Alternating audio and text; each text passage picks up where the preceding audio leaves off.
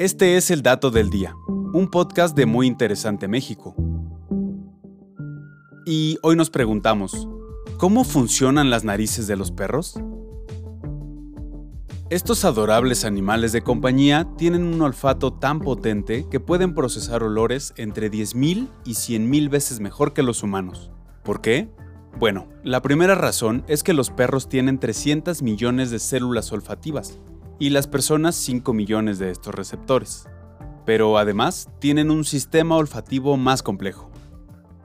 Este se ubica por encima del hocico de los perros, en una zona que conecta desde la punta de la nariz hasta el cerebro, y que se conforma de cuatro componentes principales.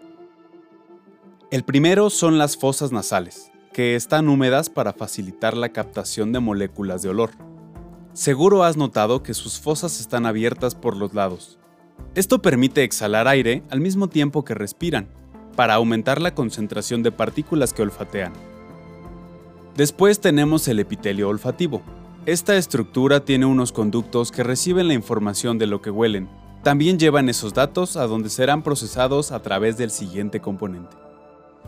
El órgano vomeronasal detecta la información social, como hormonas y feromonas, segregadas por otros animales.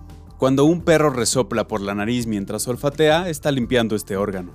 Por último, el bulbo olfativo es una estructura del sistema nervioso que conecta los receptores con el cerebro, Ahí se procesa toda la información que ha recibido hasta el momento. La forma, relieves y rugosidades que tiene la nariz de un perro son tan únicas como las huellas dactilares en nosotros los humanos. A esto se le conoce como patrón nasal.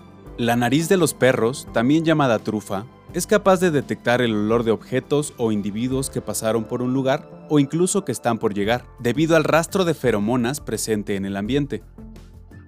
Así que la próxima vez que veas a tu perro muy interesado en olfatear durante el paseo, es porque está conociendo a otros animales que no ha podido saludar aún. Este fue el dato del día. No olvides suscribirte gratis a nuestro podcast y seguir todos nuestros contenidos en muyinteresante.com.mx. Hasta la próxima.